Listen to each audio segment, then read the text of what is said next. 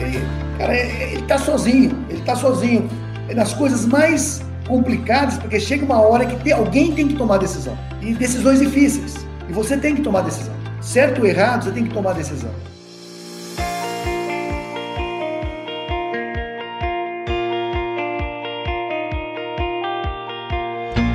Evoluir é entregar mais informações com agilidade e segurança. Pensando nisso, o grupo Sinagro desenvolveu uma ferramenta que busca melhorar o relacionamento com o produtor, trazendo facilidades em histórico de pedidos, acompanhamento do status das entregas, informações financeiras e de crédito, entregas dos contratos de trade e muito em breve acesso a ferramentas de agricultura de precisão com o Torque. Consultor, botina no chão, cliente na mão Incentive-o a descobrir o portal. Na Apple ou na Play Store, basta buscar por Grupo Sinagro e fazer o download.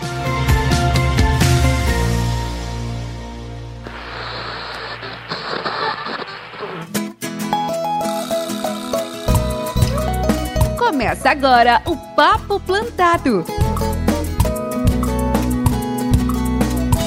O escritório e o campo na mesma frequência o lugar onde boas conversas são plantadas e cultivadas.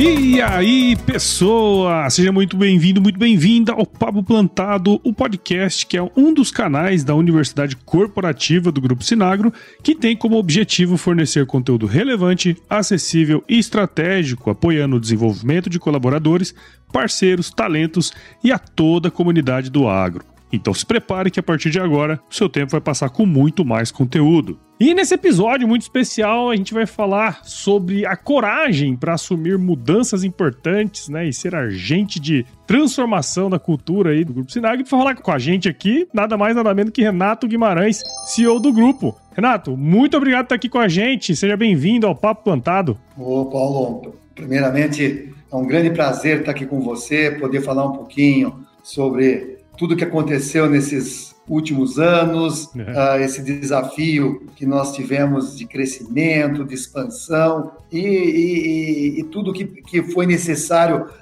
ser feito e principalmente né, as dores do crescimento. Também é, acho que é bastante importante a gente falar um pouquinho sobre isso. Sem dúvida. Crescer é bom, né? Crescer é bom, mas o que vem junto a gente precisa conseguir levar, né? Sem dúvida, sem dúvida. Legal, legal. E para você que tá aí ouvindo, ó, firma o golpe que nós já já estamos de volta. Tudo certo? Esse podcast é um oferecimento da Educação Corporativa, nossa área de desenvolvimento e aprendizagem contínua do Grupo Sinagro. E não se esqueça, para se desenvolver, acesse o Hub do Saber. Bom, estamos aqui de volta e, ô Renato, para a gente começar aqui, o nosso episódio. Conta um pouquinho aí da sua história pra gente, cara. Paulo, bom, eu, eu sou um veterano do agronegócio, né? Então eu tenho 58 anos, eu estou no agronegócio há 37 anos, sou engenheiro agrônomo com pós-graduação na área de administração de empresas e formei na antiga Escola Superior de Agricultura de Lavras, em Minas Gerais, em 1986, e de lá para cá comecei minha carreira como a grande maioria de todos os jovens agrônomos começa, né? Estagiário no campo, de empresas multinacionais ou empresas nacionais, e a gente vai subindo. Eu trabalhei, acabei trabalhando 28 anos uh, na Singenta, numa empresa, numa empresa, a gente conhece a multinacional hoje chinesa, né? Antigamente Sim. suíça, no meu tempo ela era suíça, e fiquei 28 anos lá. É, tive várias, em várias áreas, várias funções, mas é, muito cedo, eu por um pouco de sorte e competência, vamos misturar as duas coisas, eu muito cedo eu, eu fui membro de, do comitê diretivo da empresa. Com 31 hum. anos, eu já era diretor da, da, das antigas, né? Ainda naquela época, a Novartis, e pude exercer a função de diretor na Singenta por mais de 15 anos, 17 anos, até 2015, quando tomei a decisão de deixar a empresa por um projeto próprio, um hum. projeto, é, um projeto de, de ter a minha consultoria. E o, o meu core business naquela época era trazer em pequenas empresas de outros países que queriam se globalizar eu apresentava o Brasil para elas. Eu fazia o primeiro contato dessas empresas é, com o Brasil e com todas as oportunidades e desafios que eles teriam. Então a gente organizava toda a parte de desenvolvimento de produto, regulatório, o go-to-market da, delas, parcerias estratégicas, até o momento que eu, ela, ela, elas tinham o primeiro produto a ser vendido, e aí eu, eu ajudava a contratar um CEO para a empresa, e aí eu ia saindo de acordo com, com a entrada do CEO né, dentro dessa organização. Fiquei fazendo esse trabalho por volta de três anos, até que em 2000, final de 2000, segundo semestre de 2017, eu recebi um convite de um grande amigo meu, eh, que é o Carlos Pellicer, é, para eu assumir a, a Sinagro, ser o CEO da Sinagro. Na, na verdade, não tinha na minha, no, meu, no meu planejamento o, o retorno para ser executivo de novo, mas tem certos momentos da vida e, e para certas pessoas que você não consegue falar não. E o desafio, além de, de ser um, um pedido de um, de um grande amigo meu, que naquele momento ele era o presidente é, da, da UPL, eu, eu acabei é, aceitando, aceitando o convite e muito mais do que isso. Existia um, um desafio de realmente fazer o turnaround de uma companhia, de uma companhia que era uma empresa familiar para uma empresa que teria, num futuro próximo, uh, um, uma, um papel de uma das grandes plataformas de distribuição de insumos no Brasil, que seria eh, que teria como acionistas empresas multinacionais. Então era uma experiência nova para mim, um desafio bastante grande. Eu acabei no, no final de 2017, começo de 2018, aceitando esse convite e estou aí já há quase cinco anos e meio nessa jornada de crescimento do Grupo Sinago. Legal. É interessante esse processo de decisão, né? Porque eu imagino que por muito tempo, em cargos diretivos dentro de uma multinacional, você queria dar uma, uma, uma baixada, né? Aí vamos fazer. Não que você vai trabalhar menos, mas você vai ter um pouquinho mais de, de liberdade, né? No trato, né? no trabalho e tudo mais, né? E aí, cara, surge esse lance de você vir se ser CEO de uma empresa, que imagino que, né? Volta tudo aquilo que tinha atrás. Como é que foi esse processo de decisão, assim? Por curiosidade, sabe? É, Paulo, é, realmente eu não tinha mais essa perspectiva de voltar a ser executivo. Uhum. Queria um pouco mais de flexibilidade para minha vida, um pouco mais de possibilidades de, de ver outros negócios. Eu também sou produtor, queria cuidar um pouquinho mais da, da minha fazenda, uhum. mas isso está na pele da gente, sabe? É, é eu sempre falo para as pessoas que eu trabalham comigo e tem sempre essa dúvida de você vai empreender ou você vai ser executivo? As pessoas sempre me perguntam, me dá uma, o que, que você acha? Eu falo, olha, são escolhas. Ah, você, como executivo, você vai ter uma vida muito boa, só que você nunca vai ser milionário. Uhum. Você vai ter uma vida muito boa. Você, como empreendedor, você pode ser milionário, mas tem um monte de risco inerente ao teu o que, que você quer da sua vida? Qual o momento da sua vida? Você pode tomar um risco maior hoje e tentar ser empreendedor no Brasil? Se você puder, faz sentido. Se não, você vai viver muito bem como executivo. Então, e eu sou um executivo. Você, eu, lógico, eu deixei minha, minha, minha empresa em stand-by uh, por um tempo, mas eu sou um executivo. Eu sou, eh, eu sou um executivo. Eu gosto de estar tá operando e é uma coisa que vem de dentro da gente, tá? Então, então é, a, a, a volta foi muito prazerosa. Também porque eu fui muito por muito tempo membro do comitê executivo dentro da Singenta e como um, um, um possível candidato a ser o CEO da, da Singenta no passado. Só que o, que o CEO que, que, estava no lugar ficou 15 anos na função. E eu acabei perdendo essa oportunidade. Sim. E eu tinha uma vontade enorme de ser CEO numa organização e poder é, repassar para as pessoas tudo o que eu aprendi. E, e, e, esse, essa possibilidade de vir a ser CEO também me motivou bastante, de é. poder é, pôr em prática 30 anos de história, 30 anos no agronegócio, foi algo que também me inspirou bastante, Paulo. Claro, claro. E, e, tem esse negócio que você comentou, né, de tá com a gente, né? Assim, a gente ser essa pessoa que executa, né, o, o, o trabalho e gosta de estar tá ali, mexer com gente, né? E muito dessa virada sua, né, para ser CEO e tal, tem muito a ver com o que nós vamos conversar aqui hoje, que teve várias, assim, a partir do momento que o grupo começou a ter várias mudanças, né, muitas decisões difíceis tiveram que ser tomadas né? Que saiu um pouco daquele do trabalho que você decidia, você ia, né? O consultoria é um pouco assim, né? É tudo meio que delineado por você mesmo. Mas ali tinha algumas diretrizes, né? E a primeira, uma, uma, grande mudança, na verdade, foi essa saída aqui de Mato Grosso, né? De Primavera do Leste. Eu, é que eu falo de Mato Grosso, tá? Porque eu tô aqui de Mato Grosso, para ir para Goiás, né? Em Goiânia. Quais foram os principais objetivos aí dessa, dessa mudança? Quais eram os projetos envolvidos na época que você tomou essa decisão de ir para lá, para ir? A mudança ela foi baseada em dois grandes pontos. O primeiro ponto é que, quando nós chegamos e, e montamos o nosso plano de crescimento, nós tínhamos uma expansão que cobriria 10 estados que é o que nós temos hoje. Nós estamos em 10 estados. E logisticamente falando, nós precisávamos ir para uma capital porque é, é, mais fácil de você transitar. Uhum. Então nós tínhamos uma escolha entre Cuiabá e Goiânia. E também Campinas, porque naquele momento era a sede da UPL, que era um dos acionistas. Sim. Eu falei, Campinas está fora de cogitação. Eu quero estar próximo do mercado. Então, nós pensamos em Cuiabá e Goiânia. E aí, o primeiro estudo foi a rede aérea de Goiânia é melhor que o de Cuiabá. Uhum. Então a gente ficava mais centralizado. Para eu ir para Cuiabá, para eu ir para Sinop, para é, eu, eu, de Goiânia eu consigo chegar muito mais rápido do que se eu tiver que sair de Cuiabá e ir lá para o Maranhão, para o Piauí. Uhum. Então, o primeiro ponto foi logístico. E o segundo ponto que pesou demais, Paulo, na, na discussão de mudar de primavera é, para uma capital, é a questão de levar pessoas para a primavera. Hum. Então, nós sabíamos que nós teríamos uma empresa que cresceria muito e que muitas vezes nós teríamos que trazer profissionais de fora para mudar o para mudar o modelo mental de uma empresa familiar que era assinado muito bem tocada, mas uma empresa familiar. Por uma empresa que vamos chamar assim, multinacional. Quando você tem hoje uma Bung, uma UPL e um fundo de investimento, você toca a Senago como uma multinacional, porque as diretrizes são dessa, dessa forma. E você, em primavera, para você trazer talentos para a empresa, era muito mais difícil do que você estar numa capital, numa cidade como Goiânia. Hum. Então, esses dois pontos, o ponto logístico e o ponto de pessoas, fez com que a gente tomasse uma decisão de vir a Goiânia.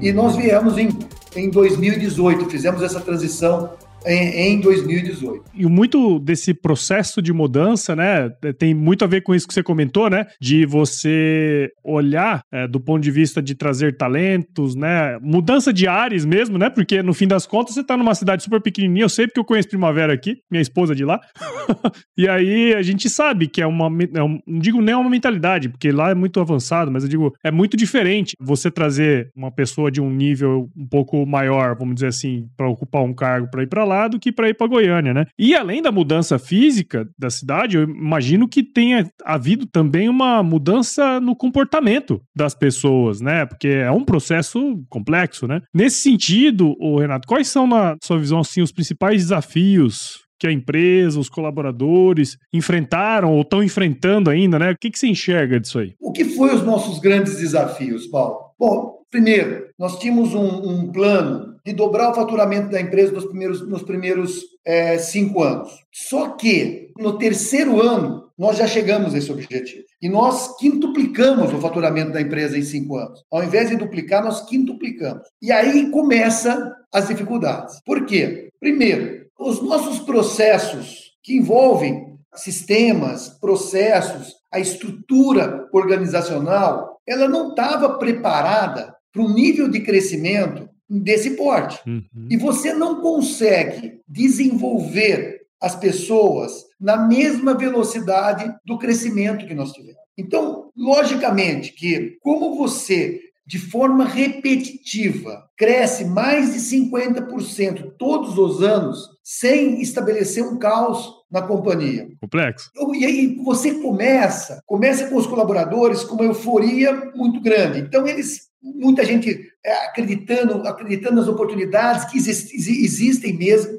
vem assinado com uma baita de um potencial. Porém, tem duas coisas. Primeiro, você para de ser a pedra que, e você vira vidraça, porque as outras empresas começam a ver o trabalho e começam a querer tirar eh, colaboradores de você e assim por diante. E o segundo é que uh, as dificuldades aumentam, porque o caos, queira ou não queira, existe um caos é, de processos estabelecidos. Então, primeiro ponto é como que você se reorganiza de uma forma rápida, uh, implementa sistemas, processos robustos, eliminando os riscos da empresa. Então, você tem que ter uma gestão de risco. Quando você não tem um processo é muito bem estabelecido, você tem que ter uma gestão de risco, principalmente no negócio de distribuição de insumos, que é onde você tem alta escalabilidade e baixa rentabilidade, muito grande, porque qualquer perda que acontece nesse processo, ela é, ela vai, o seu resultado vai, vai por água abaixo. Uhum. Então, o primeiro ponto é como que você, você se estrutura. O segundo ponto, claro, o segundo ponto super importante, o segundo desafio super importante é que nós saímos de uma empresa que tinha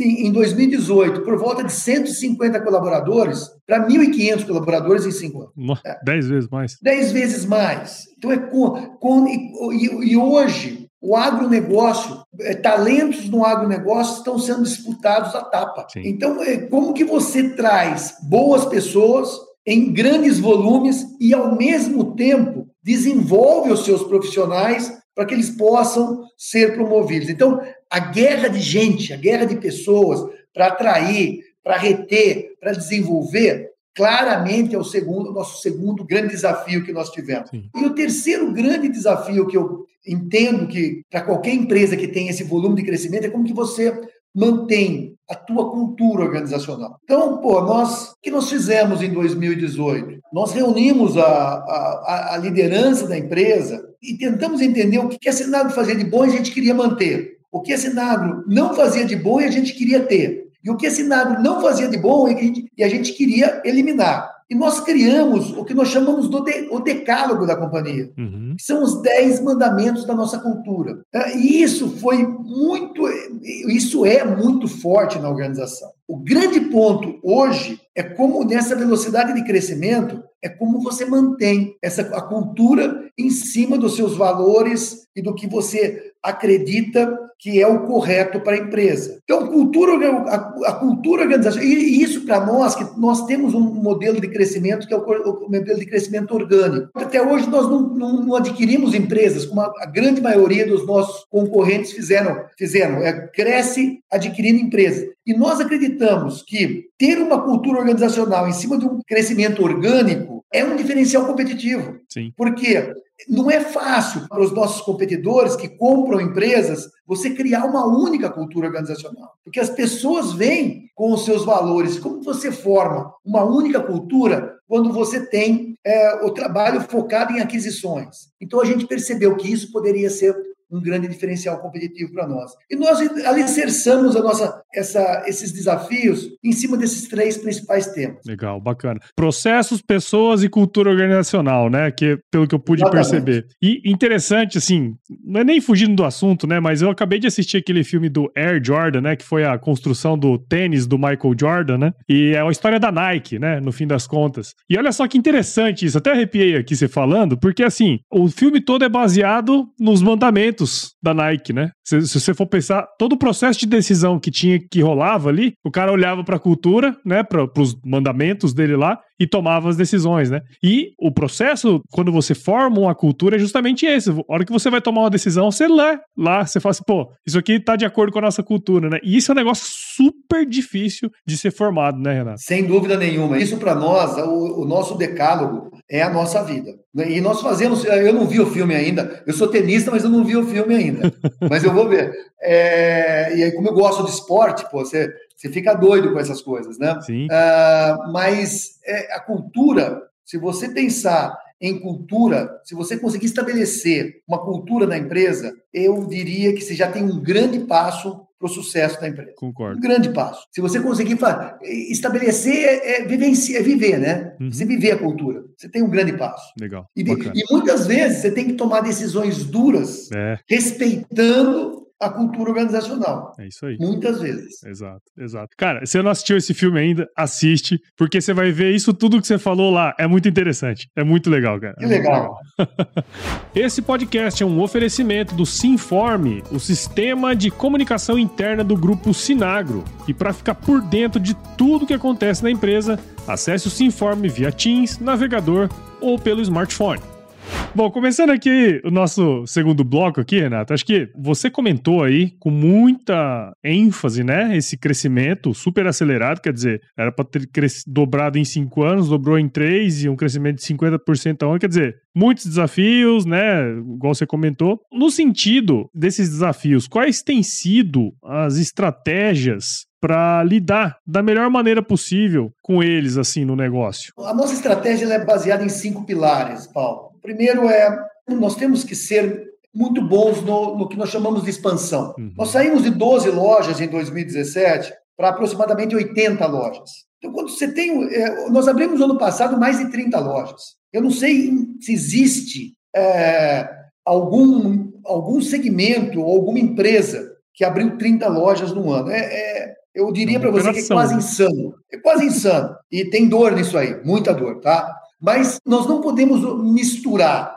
a operação com expansão. Então, nós temos um time dedicado que cuida de toda a expansão, é, engenheiros civis, é, pessoas da área jurídica, time de marketing, uh, time de, de segurança, é, tudo isso daí para montar as lojas, para montar, para montar, deixar que com que o time da operação, o time comercial, o time de supply, o time financeiro não tenha que se meter com isso. Uhum. É, tem um time específico. Então, a expansão é o primeiro pilar da nossa estratégia. O segundo pilar para nós é que, para nós, como qualquer segmento de, de, qualquer, de qualquer coisa, de varejo, de qualquer empresa de varejo, o que faz a diferença é a logística. É a sua qualidade de entregar seus produtos conforme você prometeu ou conforme a necessidade do seu cliente. Nós não somos empresas não produzimos nada. Nós não temos a inovação em produto. Uhum. Nós temos que ter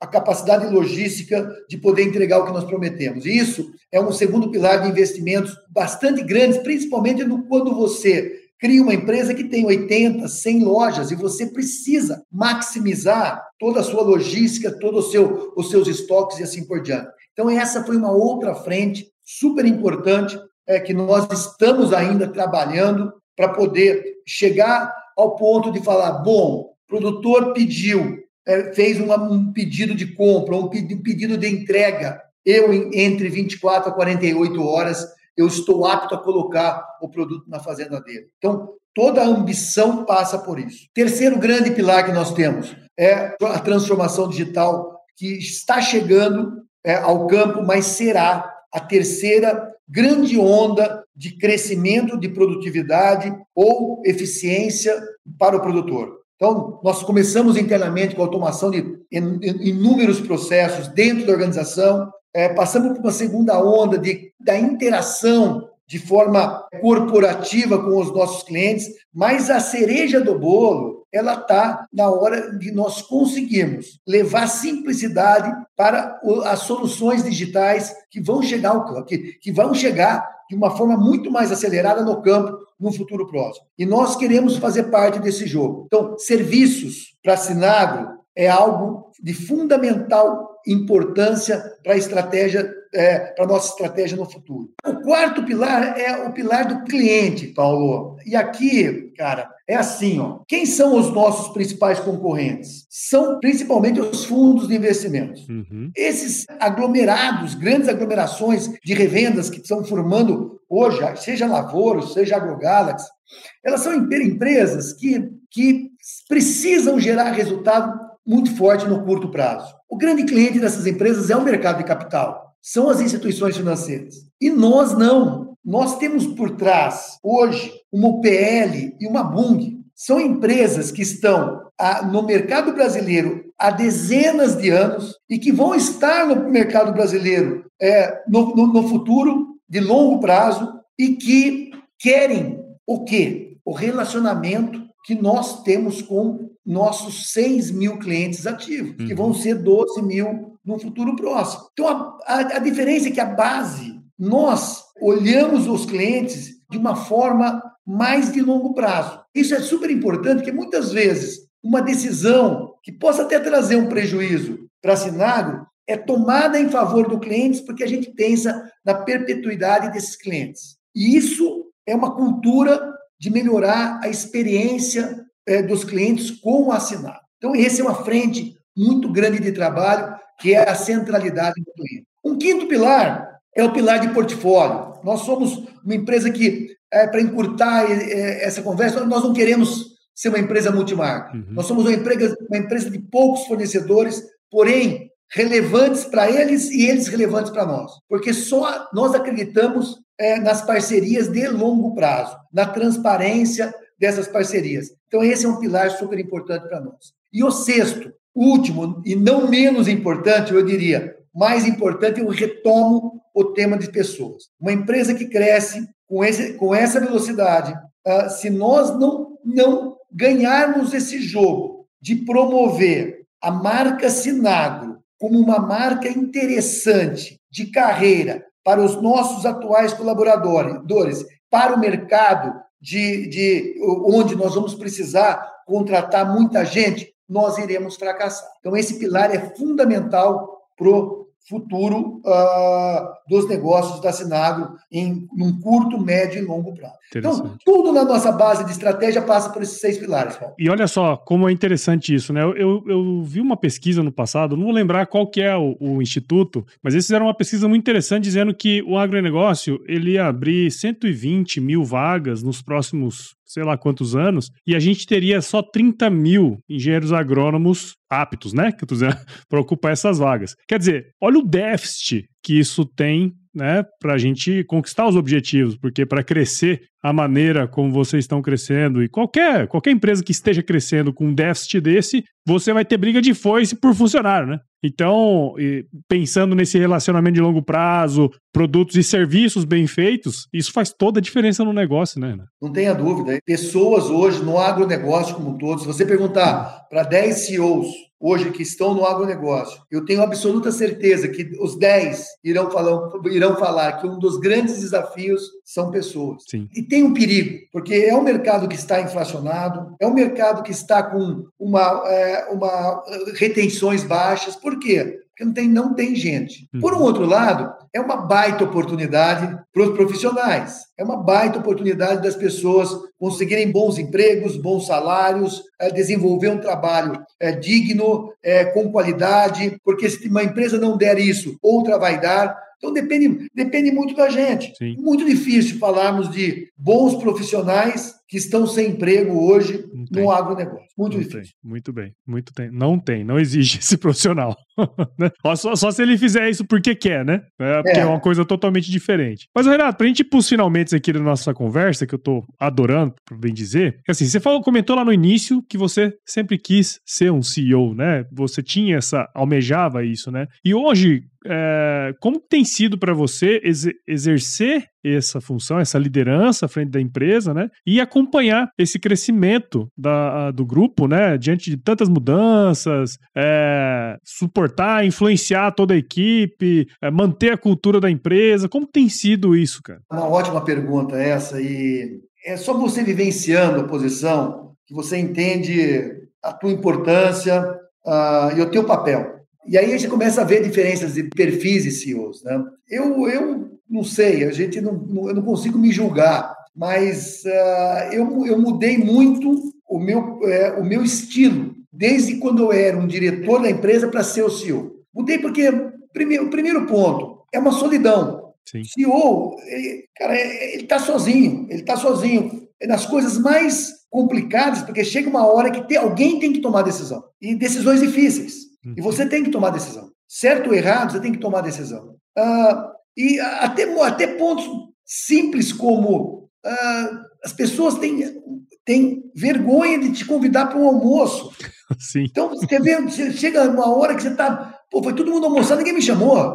Então, é, é, o primeiro ponto que eu diria para você é a questão da solidão. O, que, o segundo ponto foi: eu, eu comecei na Sinagro e depois de um ano e pouquinho, dois anos, vai, dois anos, veio uma pandemia. Hum. E, nós, e, e nós tivemos que ter todo esse crescimento com home office, contratando gente. E o que eu comecei a pensar? Falei, olha, gente, eu comecei a me pôr no lugar das pessoas, que é chegando novos numa empresa sem conhecer os processos, muitas vezes sem ter para quem com quem conversar uhum. de casa. Eu falei, bom, eu vou investir pelo menos uma hora por dia no meu tempo para conversar com as pessoas de todos os níveis. Eu pedi ajuda para uma pessoa do RH e falei: olha, bloqueia a minha agenda das 8 às 9 da manhã, todos os dias, e marca meia hora com cada um deles para que eu possa conversar assuntos mais aleatórios possíveis. Falar do que eu quero conhecer a pessoa, como ela está vendo a Sinagro, o que é o sentimento de futuro dela. Cara, essa foi uma experiência, pra, voltando ao ponto de que o papel que o CEO tem, a relevância que ele tem, a importância que ele tem para as pessoas, para poder. É, então, é, é, esse, esse outro ponto de dar abertura para que as pessoas possam é, chegar e conversar de uma forma natural é, é, com a gente, é um outro aprendizado enorme que acho que faz um bem para a companhia absurdo. Eu hoje, depois disso, quando eu voltei, eu não tenho secretária, minha mesa está no meio de todo mundo no escritório. Uhum. Então, então eu, eu deixo e foi, foi, e foi a percepção. Eu deixo as pessoas muito à vontade em pegar, sentar na minha mesa e conversar e bater papo e assim por diante. Então, acho que esse é um outro ponto é, super importante. Tem, tem um terceiro ponto também, que ao mesmo tempo que você tem que estar aberto a conversar com todo mundo, você tem que lidar com culturas muito diferentes dos acionistas. Então, o que eu aprendi também, Paulo? Eu, eu, eu vivi minha vida falando com suíço e com inglês. Bem diferente, né? E aí eu, vou, e aí eu, me, eu caí no, no, colo, no colo dos indianos. Cara, é, uma, é impressionante a diferença de cultura. Imagina. É impressionante. É, e aí você aprende demais. Enquanto o, o inglês e o suíço são pessoas que, para tomar uma decisão, precisam de muito planejamento, muito, muito embasado. Cara, o, o indiano, ele, ele é um, um dos maiores negociadores que eu conheci em todo o mundo. Como eles sabem negociar? São céticos no começo com você, depois eles te liberam e você toca a vida. Quer dizer, culturas muito diferentes. E aí veio a Bung, uma empresa americana, super pragmática. Aí você tem que vivenciar do, um conselho que tem americano e indiano e juntos na mesma mesa com, a, com as culturas. Quer dizer, essa é uma outra coisa. Qual é a tua, a tua flexibilidade para poder entender as diferenças de cultura e conviver com elas de uma forma que seja bom, que seja bom. Sim. E por último, CEO tem prazo de validade. Você tem que saber o momento de sair, porque você tem que ter o, o você você não pode é, ser, ter uma vida muito longínqua como CEO de uma empresa, porque você tem que dar você tem que dar oportunidades para a empresa respirar novos ares. E eu tenho isso muito claro na minha cabeça. Logicamente, eu, eu, devo ficar mais alguns anos, mas eu tenho, eu tenho absoluta certeza do momento que a gente precisa fazer com que a empresa tenha uma nova oxigenação. Então, cara, eu poderia estar falando desse tema aqui por, por, por horas, horas né, mas por horas, por horas. Mas acho que, resumindo, cara, é, a vida é, é uma, uma experiência super interessante. Você poder tomar as decisões é, é uma coisa muito legal, ter o poder da decisão. Agora, a responsabilidade que você tem de 1.500 pessoas nas suas costas é algo também que não é, não, não é leve, não. Viu? É, são, são, praticamente 1.500 famílias, né, Renato? São pelo menos 5 mil pessoas, né? Pô, é, se você for parar para analisar sob esse ponto de vista, é uma baita de uma responsabilidade, não é coisa trivial, né, cara? Então, é, é. Eu, tenho, eu tenho certeza, assim, você comentou uma coisa que eu escuto muito, né, que você falou dessa solidão, que é o que o pessoal chama de solidão empresarial, né? Que é assim, cara, ah, quando você tem um problema, você liga para quem, né? Na verdade, as pessoas quando tem um problema ligam para você, né? Aí você não tem para quem ligar, né, cara? Você tem que tomar a decisão ali, né? E, e um outro ponto que eu acho legal que você comentou, que até o pessoal da, da Jacto, uma vez, a gente, eu fiquei, é, a gente fiz um trabalho através de uma outra empresa que eu trabalhava com a Jacto e eles falavam sempre que você precisa ter o seu segundinho né? Que nada mais é do que aquela pessoa assim, você não vai ficar para sempre ali. Se você ficar para sempre, quer dizer que você tá estagnado, né? e você sempre tem que ter uma pessoa para assumir sua posição, para ela poder é, é, prosperar e você vai prosperar também, né? Então, tem que estar tá ligado nessas, nessas questões todas, é. né? Porque assim, é, é, muita coisa de uma vez só, né? Sem dúvida, sem dúvida. Tem que, tem que ter sim. Certamente Legal. tem que ter. Isso aí. Bom, Renato, nem sei como te agradecer sua participação aqui no Papo Plantado. Tenho certeza que quem tá do outro lado aí é, gostou demais, assim como eu, curti muito aqui conhecer sua história, é, é, conhecer toda essa, essa perseverança, né, nesse, né, ao longo desses anos aí tão difíceis, né, não só de crescimento, mas pandemia, teve um monte de coisa aí que passou, né, que você comentou, que eu achei muito legal e, e essa visão, né, sua como a, a, o norte aí da empresa, toda essa, essa mudança que tá rolando aí, eu gostei muito de conversar com você, espero que quem esteja do outro lado também tenha curtido tanto quanto eu. Então, obrigado, parabéns aí pelo seu trabalho. O Paulo, eu que agradeço essa oportunidade de estar tá falando da Sinagro, dos nossos planos, é um grande prazer estar falando com você dentro do teu programa, do teu podcast, e estou sempre a, a dispor aí para a gente poder falar sobre esse tema, outros temas, e pode contar comigo. E agradeço a todos aí também que acompanharam, que estão me ouvindo aí. E muito obrigado pelo convite. É isso aí, muito bom. E para você que ouviu aí até agora, tenho certeza que você viu o valor aqui na nossa conversa, minha com o Renato. Então considere comentar aí com um colega seu de trabalho para acompanhar os episódios do Papo Plantado que vão ao ar sempre todas as primeiras e terceiras segundas-feiras do mês, tá certo?